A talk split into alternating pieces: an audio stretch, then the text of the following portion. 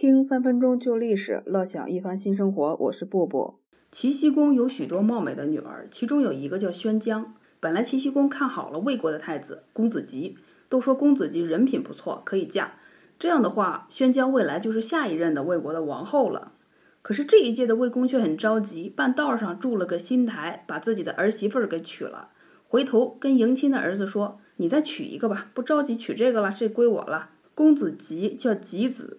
为什么小名叫吉子呢？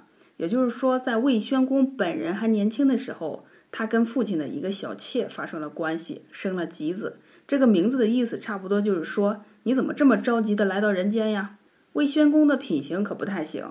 当时无论是如何的排资论辈，国君这个职位都轮不上他来干。他其中适合做国君的一个哥哥，被另外一个哥哥，也就是周瑜给杀了头，夺了位。这个哥哥周玉呢，又被大义灭亲的，连着自己的儿子都能杀的石阙给一起杀了。最后，全国的重臣们商量着，才又立了这个没有被培养过的魏宣公做了这个魏王。魏宣公抢来的这个儿媳妇，为自己连着生了两个儿子，公子寿和公子硕。大一点的公子硕是比较仰慕大哥吉子的品行的，所以呢，他俩相处起来关系还不错。魏宣公每天都听着这宣姜讲自己的小儿子公子硕是如何的招人喜欢，多么有天赋。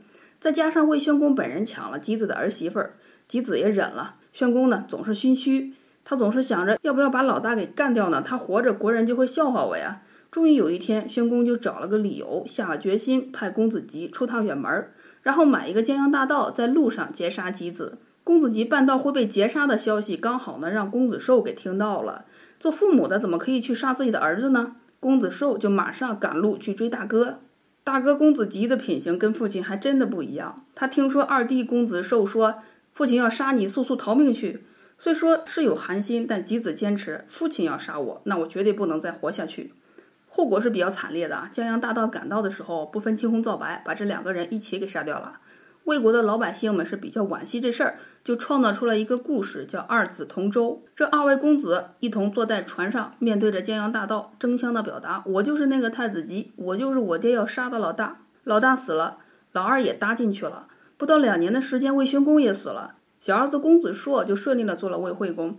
新的魏国国君在这件事儿上，总是让魏国的大臣们觉得别扭、羞耻。”大臣们商量了一下，齐心合力就把这个新君给拉了下马，又换了一个记载上并不详细的公子做了魏国的新君。